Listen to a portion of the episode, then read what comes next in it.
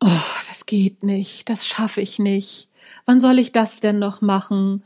Oh Gott, oh Gott, oh Gott, oh Gott. Und dann kommen auch noch andere von außen, die einem erzählen, warum, wieso, weshalb man dieses Buch denn doch nicht schreiben kann.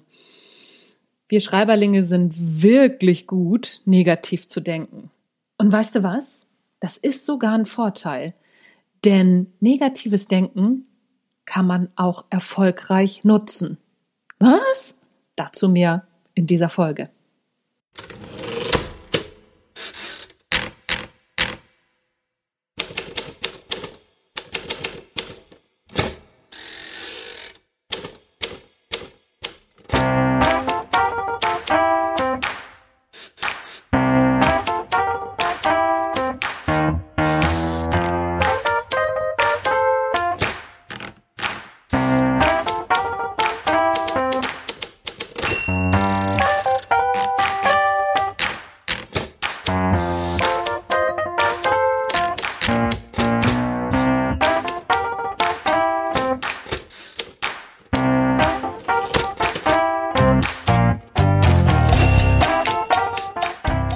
Moin zusammen und herzlich willkommen beim Erfolgreich Schreiben Podcast.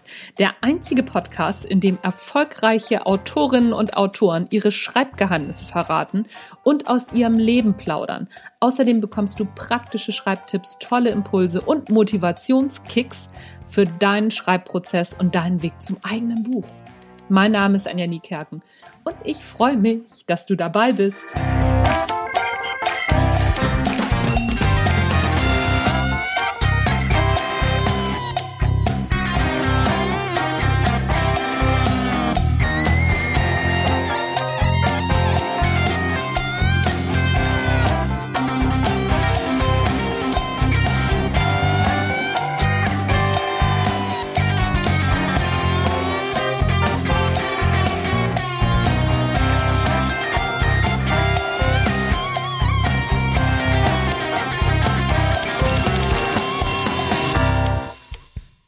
Erfolgreich negativ denken.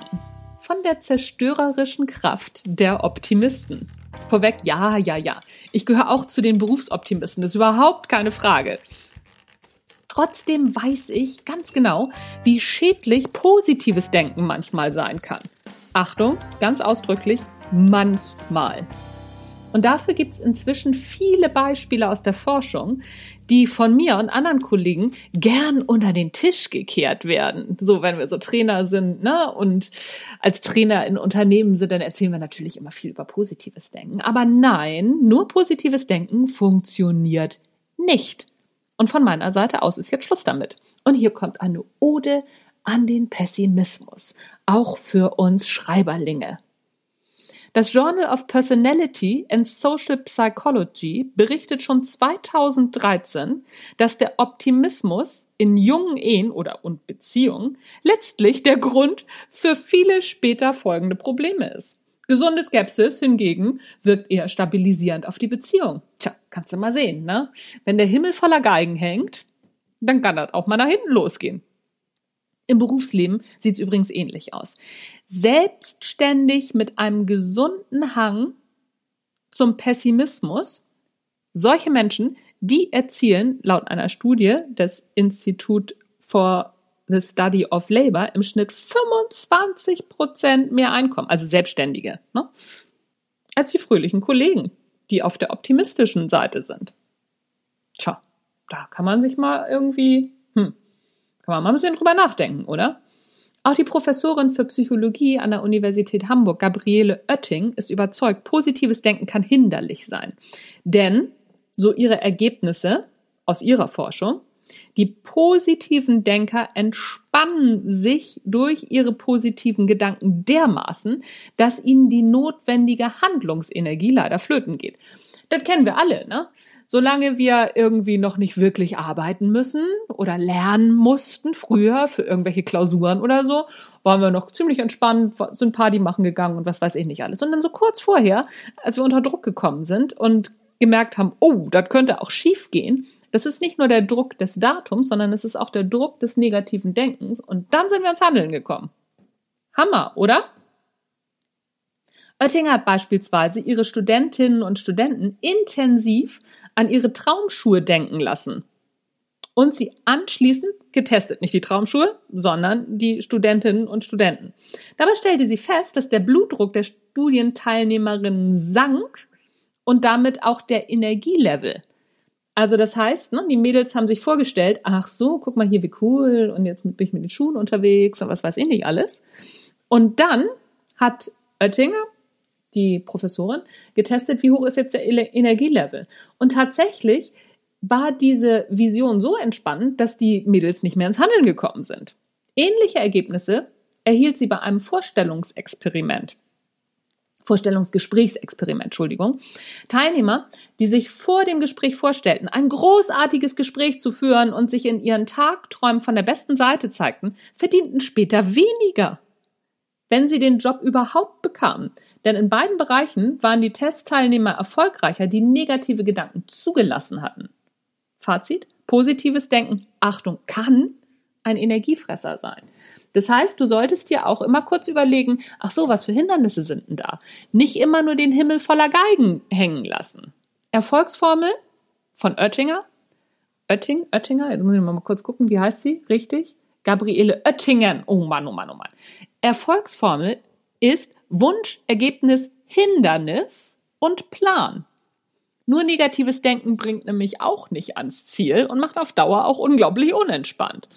Und deswegen sagt Oetting, die WUP-Methode, die soll helfen. Eigentlich ganz unspektakulär, aber sehr effektiv. Also die WUP-Methode hat Oetting auch ja, selbst entwickelt. Es geht um Wish, Outcome, Obstacle und Plan. Also Plan.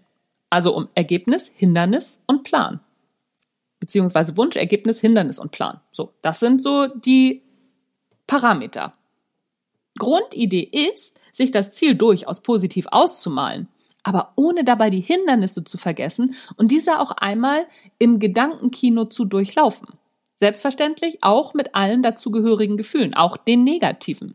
Am Ende steht der Plan, der aufgrund der positiven und der negativen Gedanken und Gefühle entstanden ist. Dieses Prinzip das nennt man mentale Kontrastierung. Der Sportpsychologe und einer meiner Mentoren, Jürgen Lohr, der hat das mal so beschrieben. Viele Profifußballer würden sich gern vorstellen, wie sie nach einem Elfmeter an der Eckfahne stehen und jubeln. Und sein Rat an die Jungs, immer schön der Reihe nach. Erstmal vorstellen, was zu tun ist und welche Hindernisse wie zu überwinden sind. Und dann wird gejubelt in der mentalen Arbeit wie im richtigen Leben. Und für das Schreiben gilt das Gleiche. Ein fröhliches Ich schaff das funktioniert nicht zwingend. Also wenn du dir vorstellst, ach, hier guck mal, jetzt halte ich das Buch in den Händen oder jetzt bin ich auf der Bestsellerliste und, und, und. Das ist natürlich das Ziel, dem wir entgegenlaufen. Aber bitte auch gucken, was steht diesem Ziel entgegen. Und das ist ganz wichtig. Und das ist leider der Grund, warum ganz viele Bücher nicht entstehen. Ganz viele viel, viele, ja genau, ganz viele Bücher werden nicht geschrieben, weil die Autorinnen und Autoren sich nicht klar machen, ach so, guck mal hier, das sind die Hindernisse. Was mache ich denn, wenn ich in ein Loch fall? Was mache ich denn, wenn mir nichts mehr einfällt? Was mache ich denn, wenn Leute kommen und mir erzählen, ach so, wieso willst du denn ein Buch schreiben? Du hast wohl die Weisheit mit Löffeln gefressen oder was? Was mache ich dann? Natürlich ist das Ziel, dieses verheißungsvolle Ziel, zu dem ich will, das ist immer noch in der Ferne. Aber es ist wie beim, keine Ahnung, wenn du einen Weg gehst und dann merkst, ach so, hier guck mal, jetzt kommt ein Berg. Wenn du deine Bergsteigerausrüstung nicht dabei hast, ist doof. Und dann kann das sein, dass du wieder umkehrst. Und das wird doch ärgerlich, oder? Ich will irgendwann doch mal dein Buch lesen.